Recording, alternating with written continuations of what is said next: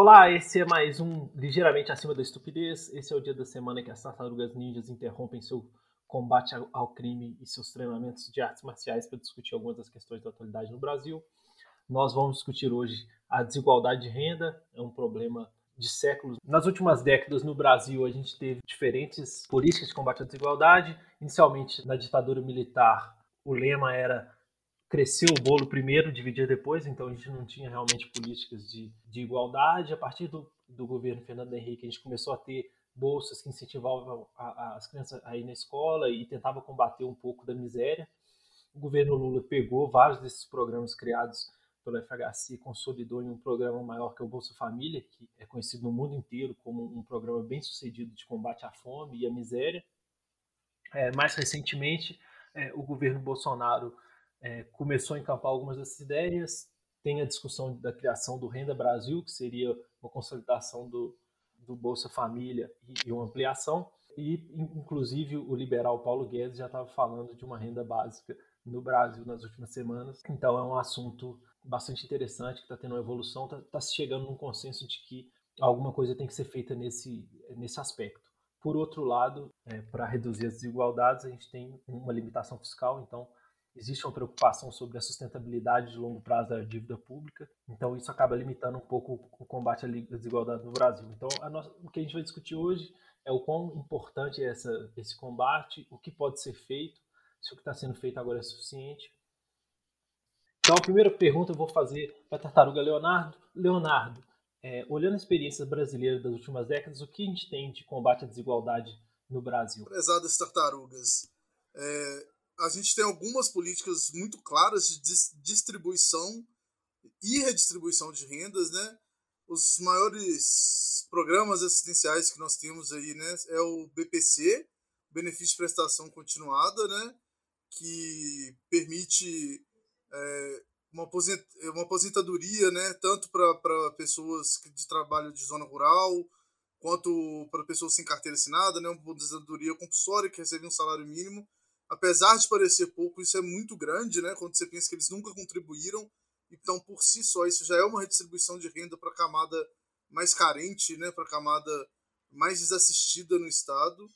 É, ainda como um programa de redistribuição de renda muito grande, nós temos o Bolsa Família, né?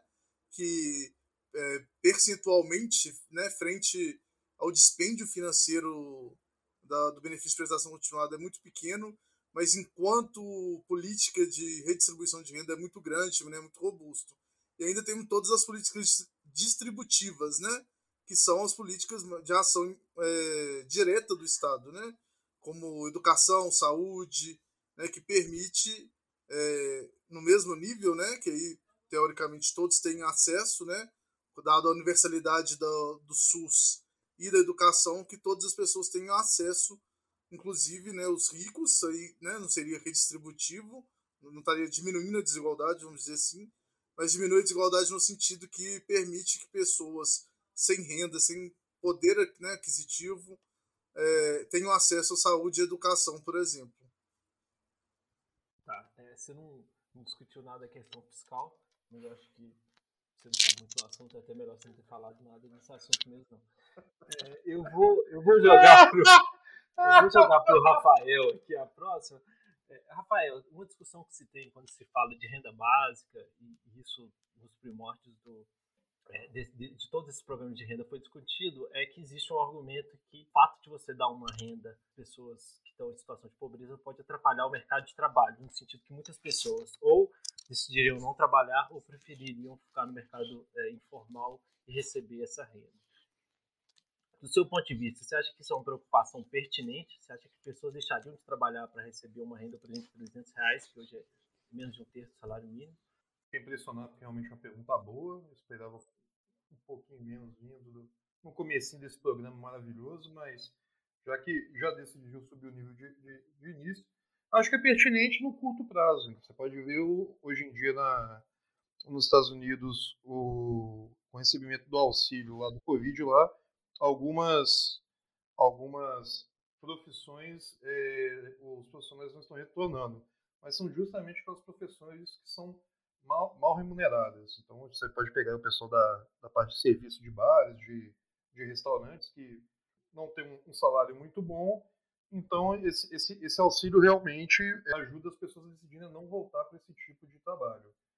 Entretanto, você pode pegar, tipo, é, nos países nórdicos, onde você tem uma, uma questão de redistribuição de renda, e, e, muito pelo contrário, não, as, pessoas não, as pessoas deixam de trabalhar, elas deixam de trabalhar com, com aquele tipo de trabalho onde eles não vão ter o retorno é, que eles consideram satisfatório e, e, inclusive, dá uma segurança para que essas pessoas comecem a, a, a empreender, é, iniciar novos projetos e gerar mais renda ainda para a sociedade.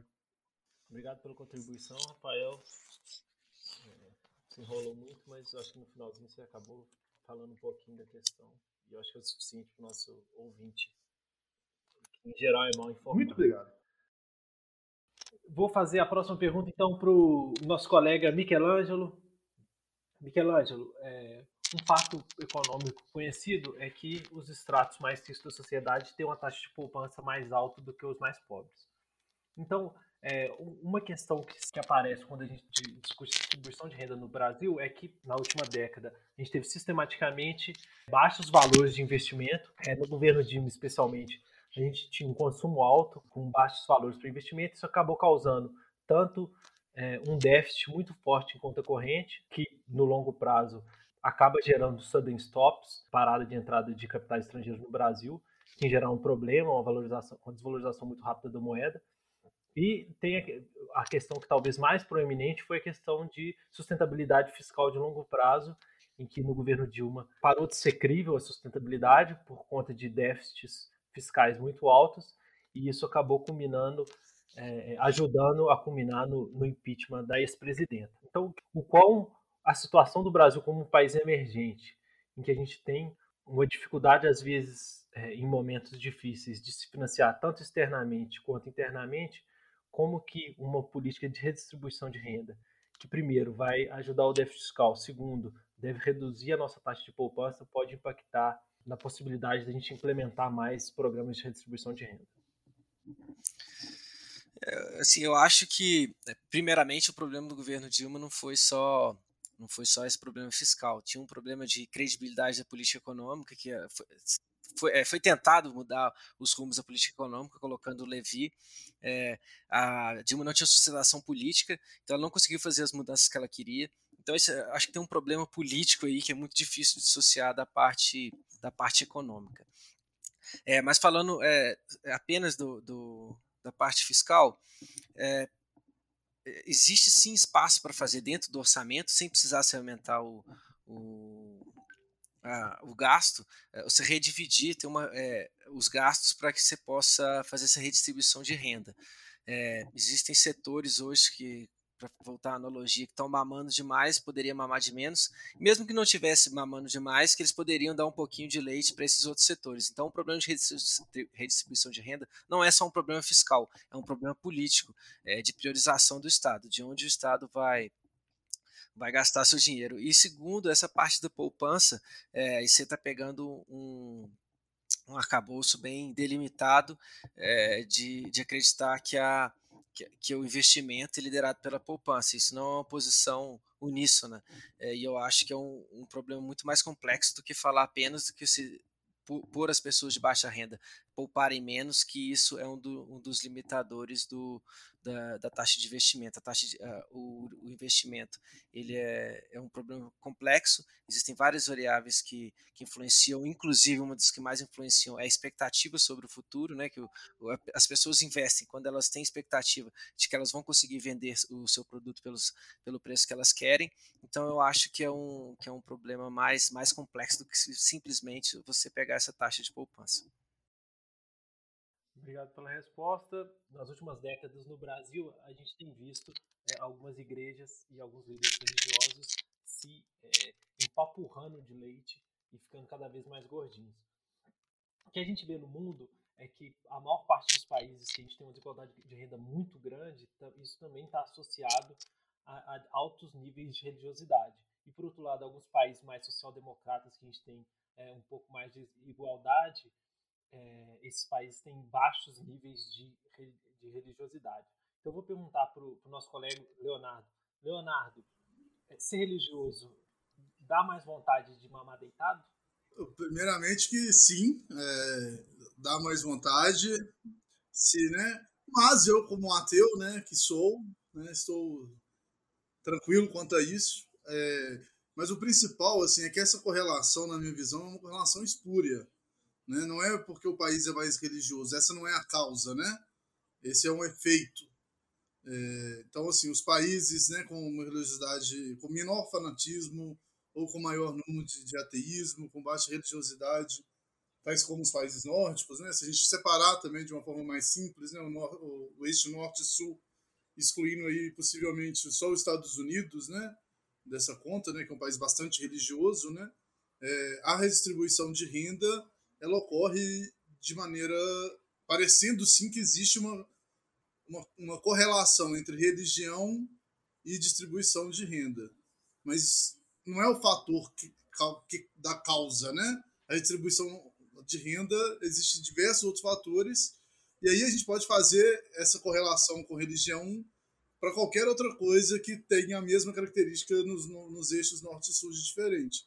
Então você pode falar que a distribuição de renda ocorre porque em climas tropicais é, as pessoas gostam de sugar mais a teta. Então não faz sentido essa correlação na minha visão. É, obrigado pela resposta. Você não trouxe nenhum dado nem informação nova. Você apenas refutou a hipótese sem, sem dar nenhuma explicação por que, que seria espúrio ou não, mas a gente vai continuar gostando de você. É porque quando a coisa é óbvia, eu acho que não precisava nem né, entrar em detalhes, mas a gente pode trazer aqui informações mais fidedignas. É, obrigado pela resposta, Leonardo. É, a gente vai emendar no mesmo assunto. Eu vou fazer uma pergunta dessa. É, vou encaminhar essa pergunta para o nosso colega Rafael. Rafael, falando de religiosidade, o que a gente tem visto nos últimos é, anos, nas últimas décadas, é um lobby muito forte, principalmente das igrejas evangélicas, para perdoar dívida, redução de carga é, tributária neles. Você acha que é, esse, essas benesses que as igrejas, especialmente as evangélicas, têm no Brasil, contribuem para a desigualdade de renda? Acho, não, é, é, não falo que tenho certeza, porque não tenho dados estatísticos robustos suficientes para poder afirmar isso, mas tudo leva a que, que sim. E diferente do meu amigo é, Leonardo, que é, que é ateu, eu, eu, eu, acredito em Deus e ainda assim eu acho que, que isso acontece. Se você for pegar, o Brasil é um país que não cobra imposto de renda sobre atividades religiosas.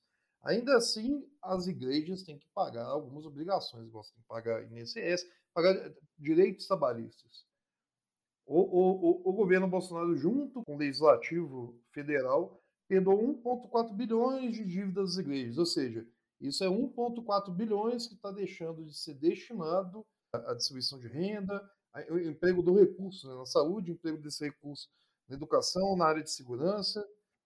Se você for pegar tipo países igual Alemanha, Áustria, Dinamarca, Finlândia, todos esses países você tem a tributação das atividades religiosas, inclusive as pessoas quando elas se declaram de alguma religião elas pagam imposto em cima disso, para poder tipo justamente poder financiar essas atividades. Então, tipo, muito muito mal colocado que o Leonardo falou. Fico eu vejo que o Leonardo não acredita em Deus, mas ele acredita no história da, da carochinha. É uma pessoa muito psicologicamente desafiada. Ótima resposta, obrigado, Rafael. Fazer mais uma pergunta para o Michelangelo. Michelangelo, é, existe uma discussão grande acerca do salário mínimo. O salário mínimo, quando ele tem um aumento, por um lado, as pessoas que dependem do salário mínimo têm um aumento de renda, o que é positivo para a redução da desigualdade, mas por outro lado, você poderia ter uma redução do mercado de trabalho especialmente em regiões mais pobres, onde os empregadores talvez não tivessem capacidade financeira de pagar esses salários. Então a pergunta que eu vou fazer para você é: você acha que os aumentos de salário mínimo ele sempre ajudam na desigualdade ou existe um ponto no qual ele começa a, a, ter um impacto negativo porque você reduz o mercado de trabalho e muita gente fica sem capacidade de ter o próprio sustento? Bom, é uma discussão complexa. É, Para você saber essa sensibilidade, eu acho que o único jeito seria você fazer isso empiricamente, mas respondendo sua pergunta objetivamente, se fizesse igual o pessoal do PSTU é, queria colocar o salário mínimo de 45 mil, com certeza ele vai ter um impacto muito negativo para o emprego, provavelmente vai quebrar o país. Mas é, esses pequenos aumentos do salário mínimo que a gente vem tendo ultimamente, é, é, difícil a gente falar sem fazer um estudo mais profundo se ele tem impacto ou não, mas eu sinto, eu imagino que o, que o impacto no nível de emprego seja, seja muito baixo. Obrigado pela resposta, Michelangelo. Vou fazer a próxima pergunta para o Leonardo. Leonardo, a gente discute muito hoje é, distribuição de renda, mas como a gente discutiu um pouco antes, a questão de, da diferença de oportunidade é muito grande. Você acha que investir em distribuição de renda é melhor do que investir em educação no longo prazo ou não? não eu, eu acho que assim, a, a investimento em redistribuição de renda é essencial, igual o nosso companheiro Rafael colocou, para dar condições mínimas de vida, de dignidade, né? condições de dignidade da pessoa humana e de respeitar o mínimo né, dos direitos humanos das pessoas, dos cidadãos e da sociedade na qual estamos inseridos. Mas para um efeito a longo prazo, somente políticas distributivas, né, não redistributivas, mas distributivas, que sejam aplicadas diretamente do Estado atuando, seja diretamente, seja indiretamente via incentivos, né, como investimento pesado na saúde e na educação. Na saúde, porque a pessoa tem que ter condições né, mínimas de assistência é, à saúde para ter um bom desenvolvimento desde o do nascimento né, para a idade escolar e etc. Né, porque sem uma alimentação adequada, sem uma saúde adequada, não há o que se falar em educação. E posteriormente nisso, um investimento pesado, robusto na educação né, com níveis de qualidade que hoje a gente sabe que são muito distintos do ensino público para o ensino privado até a universidade. Né? Então, o ensino básico, o ensino fundamental tem que sofrer um investimento pesado. E pelo, né, indo na contramão do que muitos pensam, né, eu acho que a gente tem sim que investir e delegar cada vez mais o ensino superior a instituições privadas, até porque são concorrências de recursos, né? Não tem como a gente falar que não é apesar de hoje, né, o principal fonte de renda das universidades públicas, né, a principal fonte de recursos dela vindo do governo federal, né, poderia haver um repasse maior através do Fundeb do governo federal se houvesse menos investimento na universidade privada. Pode parecer um contrassenso, né, mas hoje a gente tem que abarcar e pensar na maior população possível, que é o ensino fundamental, o ensino básico, é, o ensino médio, garantir acesso às pessoas nisso e temos outras políticas também paliativas, tais como as cotas sociais, né, as cotas de renda, as cotas raciais para o ensino superior. Obrigado pela resposta. É, vou entrar agora num assunto um pouco polêmico, mas que eu acho que faz sentido a gente discutir. Mamilos! O, o agronegócio no Brasil tem sido o principal propulsor do crescimento. Porém, é, esse motor, tanto de crescimento quanto de exportação, ele está baseado em monocultura e muito concentrado. Então, uma discussão que se tem há décadas e, e, e que tem avanços e, e, paradas é a questão da reforma agrária. Então, é, eu vou perguntar para o Rafael. Rafael, por um lado, é, uma maior reforma agrária, a gente teria talvez uma, uma, distribuição de renda um pouco melhor, a gente teria talvez maior acesso a alimentos de qualidade orgânico para a população, mas por outro lado a gente poderia reduzir o crescimento do país e ter uma redução da exportação. Então a pergunta que eu vou fazer é: o quão bom você acha que é a, reforma agrária? Ela é importante é, e o, o, tanto que a gente avançou até agora é suficiente ou não? É, sim, eu acho que a reforma agrária é importante. Não, não acho que a gente avançou o suficiente, mas eu não acho que é simples de fazer a reforma agrária, pronto, entrega, acabou.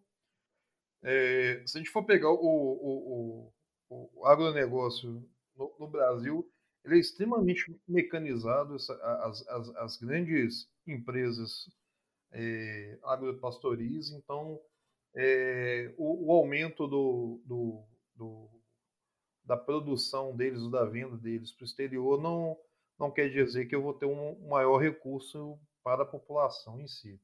Então, nesse ponto, tipo, a reforma agrária tipo, permite que que agriculturas familiares consigam produzir e gerar seu, seu, seu, sua subsistência, Só que você entra em várias questões. É, primeiro, que você precisa ter políticas públicas que consigam subsidiar que essas é, é, famílias, então essa, essas pequenas produções agrícolas consigam efetivamente gerar de maneira produtiva. Tipo, aí você vai entrar com questão de, de conhecimento, questão de financiamento, porque é caro você gerar é, qualquer coisa no campo. É, você tem questão de safras que não dão certo, então não é tão trivial. Não estou falando que, que, que, não deva ser resolvido, mas também estou falando que não é tão fácil quanto muitas pessoas põem que eles precisam fazer, só fazer reforma agrária e ponto. E aí, pegando o lado pessoal, eu já trabalhei tipo, num lugar onde é, quem compunha o núcleo que, que formulava as políticas públicas eram pessoas ligadas ao movimento sem terra. É, sempre achei extremamente importante a questão da reforma agrária que tem que ser feita. Mas me decepcionou demais de ver que muitas das pessoas, não são todas, tem pessoas que são realmente comprometidas, é, estavam ali muito mais para poder defender os próprios interesses do que para poder defender os interesses dos agricultores, dos agricultores familiares que precisam de apoio, que precisam de suporte. Então é, é como qualquer político no Brasil. Você tem grupos fortes que uma vez que estão no poder, eles não, não necessariamente vão, vão conseguir avançar com esse tipo de política. Obrigado, Rafael.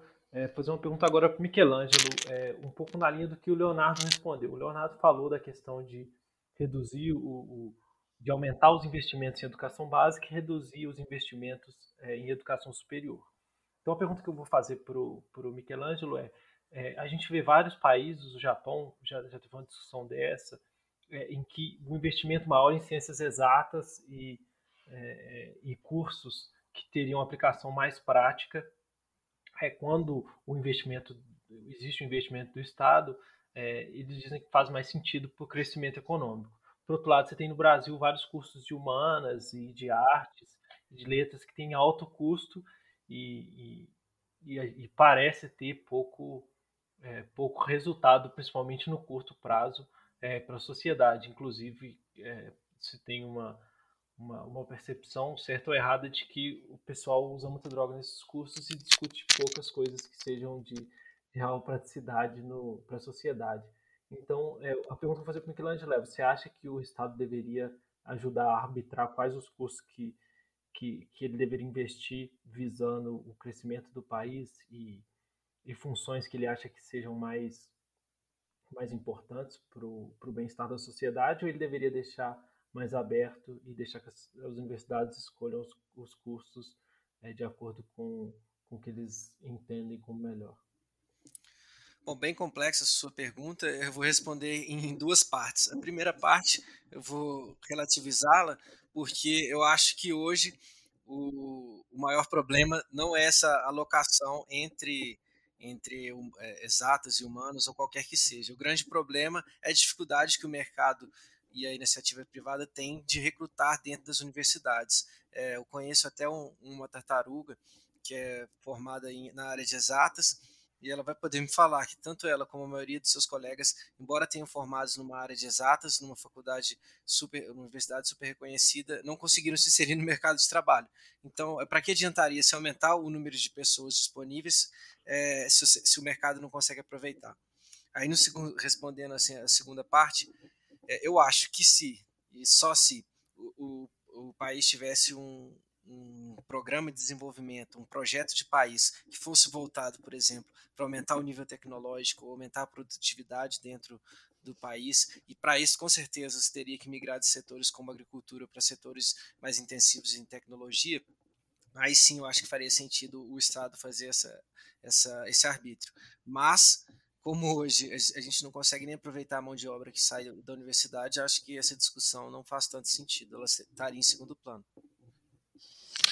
Obrigado pela resposta, Michelangelo. Vou tentar fazer essa pergunta para alguém mais sensato, para ver se a gente tem uma resposta um pouco diferente. Vou mandar essa pergunta para o nosso colega Rafael, que costuma me decepcionar, mas eu sempre mando a pergunta para ele esperando a resposta melhor. Rafael, a pergunta que eu fiz para Michelangelo foi: é, a gente investe, o Estado investe bastante em algumas carreiras que, pelo menos no curto e longo prazo, parece ter pouco impacto no crescimento do país. É, a gente tem muito advogado e e pessoas formadas em letras, e isso não, não parece é, ser tão correlacionado com o crescimento econômico.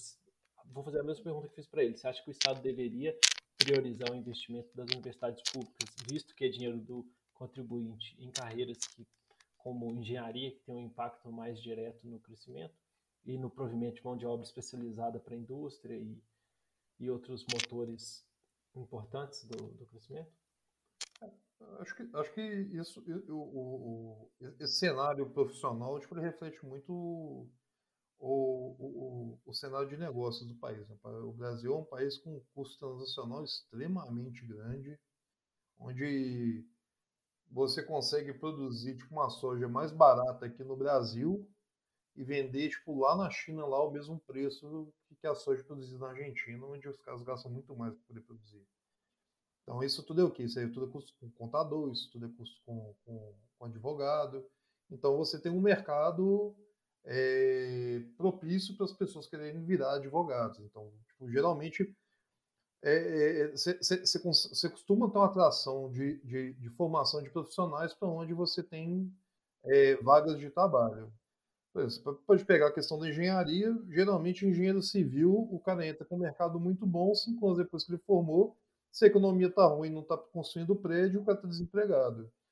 E aí é muito mais uma questão, eu acho, que de políticas públicas de, de desenvolvimento é, econômico do que direcionamento de formação de profissionais hoje em dia.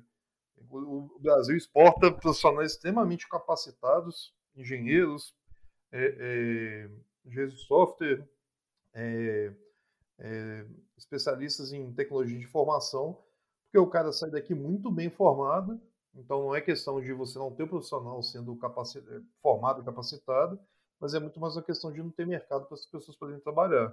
O cara que forma aqui tipo, em, tecnologia de, em tecnologia de informação, é, o custo para ele poder fazer tipo, um empreendimento é enorme, a burocracia é enorme. O gasto que esse cara vai ter que ter com um advogado que formou lá atrás lá é muito grande para ele conseguir tipo, formalizar a empresa dele. Então é muito mais uma questão tipo burocrática de você tipo diminuir seu custo transacional e, e você tipo, criar uma cultura de, de, de que seja propícia à formação de, de, de, de, de novos empregos, seja propícia à formação de novos negócios. Essa é a minha Boa visão. Resposta, Rafael. Eu agradeço. Eu acho que isso também é, tem um, um fator que tange aí especialmente desses formados é, na parte de engenharia e, e, que trabalharão direto na produção, é a instabilidade que a gente tem no Brasil. Né? A gente costuma ter ciclos de, de alta da commodity, e aí a gente tem um aumento grande de despesa, de gasto.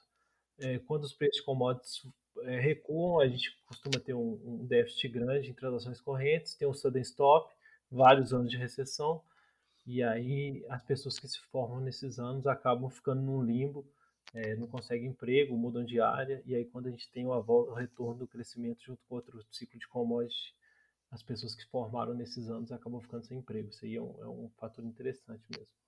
Queridos tartarugas, nós estamos chegando ao final do, do nosso programa e é, eu vou fazer um, uma enquete com todas as tartarugas. Vou perguntar primeiro ao Leonardo. Leonardo, desigualdade social no Brasil existe, sim ou não? Viver na rua é atrativo, como diz a mulher do Dória, sim ou não? Ai, ai. O que dizer dessa afirmação, né? A desigualdade é, mais que nítida, né? Não, mais que provada, ninguém é louco de negar isso. Deve ser atrativo morar na rua, né? Você não teria tanta gente na rua, segundo a mulher do Dória. É óbvio que eu não penso isso. Obrigado pela resposta. Eu vou mandar agora para o Michelangelo. Michelangelo, você já pensou em morar nas ruas do Brasil? E se você fosse morar nas ruas, você tem preferência? de local? É, nunca pensei, eu acho que no centro de Belo Horizonte tem uma rua que chama Guaicurus, que é bem movimentada, acho que seria um bom ponto para morar, mas eu queria só terminar falando o seguinte, para esses leitãozinhos parar de mamar deitado, vão fazer pelo menos esses leitão mamar em pé. Obrigado pelo, pela contribuição, agora a gente vai para o Rafael. Rafael, fazer a mesma pergunta aqui para todo mundo. Se você fosse morar na rua, onde você moraria? Segundo, você moraria em barraca ou você utilizaria um papelãozinho para cobrir? Jericoacoara e barraca. que é, ela serena muito. Obrigado pela contribuição. Todo mundo percebeu que é maconheiro, né? Quem quer dormir, morar na rua de Jericoacoara deve gostar muito da ganja. Então a gente vai chegando ao final do programa. Agradeço ao ouvinte que teve a paciência de nos ouvir até o final. Eu sei que não é fácil. É muita bobagem, pouca objetividade e pouco conteúdo. Mas eu agradeço os, os colegas tartarugas. Cada um vem ao longo do tempo melhorando. É, a base é muito baixa, mas eles têm melhorando. E um abraço, Ninja Jirai, é nosso único ouvinte.